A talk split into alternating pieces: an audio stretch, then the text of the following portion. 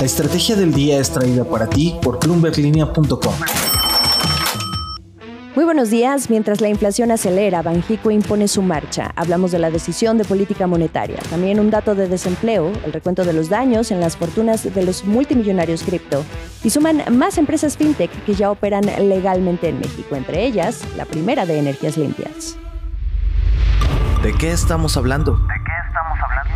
Banco de México vuelve a tomar la decisión de elevar la tasa de interés de referencia en 50 puntos base para ubicarla en un nivel de 7%.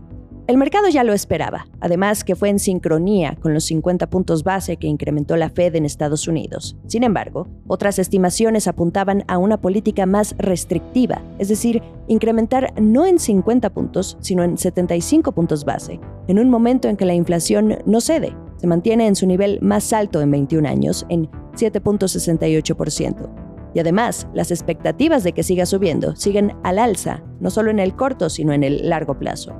De ahí que los 75 puntos básicos sean necesarios, como lo sugirió en entrevista con Bloomberg Linea la economista en jefe de BNP Paribas en México, Pamela Díaz, quien argumenta que es necesario tener una respuesta mucho más decisiva y más reactiva por parte de Banjico.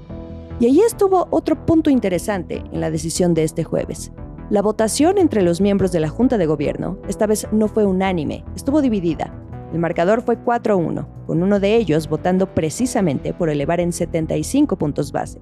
Se trata de la subgobernadora Irene Espinosa, de quien ya conoceremos a profundidad un poco más sus razones y las del resto de la Junta de Gobierno cuando se publiquen las minutas en un par de semanas. Se encarece el dinero, pero ¿por qué mantener esta marcha de 50 puntos base cuando pareciera que la inflación obliga a elevarla más?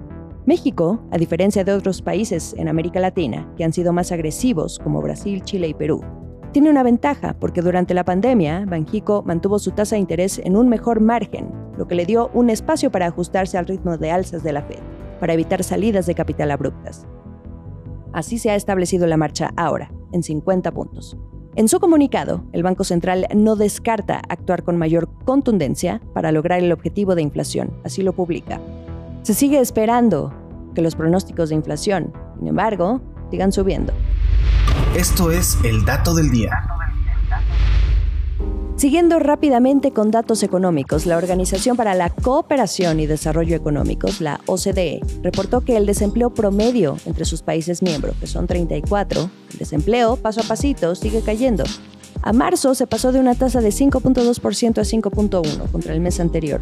Ya suman 11 meses con esta tasa de desempleo en descenso. Sin embargo, aún no alcanza los niveles previos a la pandemia. En Latinoamérica, países como Costa Rica y Colombia mantienen altos niveles de desempleo todavía. Tienen tasas por arriba del 12%.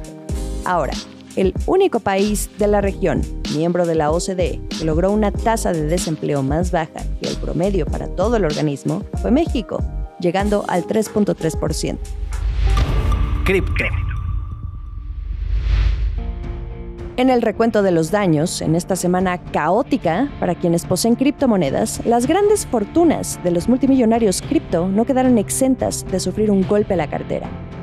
Brian Armstrong, el fundador y CEO de Coinbase, hoy solo cuenta con 2.200 millones de dólares, esto según el índice de multimillonarios de Bloomberg. Significante caída si consideramos que en noviembre del año pasado poseía unos 13 mil millones. Luego, a finales de marzo, bajó a unos 8 mil millones de dólares y hoy son solo 2 mil millones.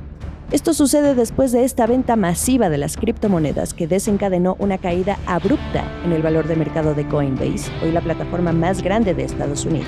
Y luego tenemos a Michael Novogratz, el director ejecutivo del fondo Galaxy Digital. Su fortuna también la hemos visto desplomarse, unos 6 mil millones de dólares desde noviembre. Pasó de los 8.500 a los 2.500 millones de dólares en solo seis meses. Esas pilas de dinero están desapareciendo, pero no solo con estos personajes, que también resienten las caídas de más de 50% que han tenido Bitcoin o Ether desde el año pasado. Las pérdidas más grandes también se concentran en los negocios de estos fundadores, donde las personas compran y venden estos activos virtuales. Por cierto, esta semana, en solo 24 horas, se llegaron a borrar más de 200 mil millones de dólares en valor de mercado de este ecosistema cripto en medio de esta venta masiva. El último sorbo. No se nos olvide el viernes, viernes de aligerarnos con la información. Una empresa fintech en México que participa en la categoría de crowdfunding, una de las vigiladas dentro de la ley de tecnología financiera, se convirtió esta semana en la primera fintech de energía limpia en recibir la autorización para operar legalmente en el país como una institución de financiamiento colectivo, como lo plasma la legislación. Hablo de Red Girasol. Ya tiene sus años. Se creó por allá de 2017. La fundó un emprendedor regiomontano de nombre Mauricio de Mucha. En aquel entonces con solo 25 años y en un momento en que la tecnología solar iniciaba esta curva en la que primero es cara y luego se va haciendo más barata conforme se va masificando el uso. La plataforma de crowdfunding conecta a personas y empresas que desean paneles solares. ¿Qué significa que será una fintech regulada que estará bajo la supervisión de la Comisión Nacional Bancaria y de Valores, la CNBB? También hubo otras cinco autorizaciones, Mercado Libre, Litov, Meda y Algo, bajo el paraguas ahí de instituciones de fondo de pagos electrónicos. Y también la empresa Yo Te Presto, también en el segmento de crowdfunding. Hoy hay poco más de 400 fintech en el país, pero solo 33 tienen la autorización definitiva, publicada en el Diario Oficial de la Federación, para operar al amparo de la ley fintech.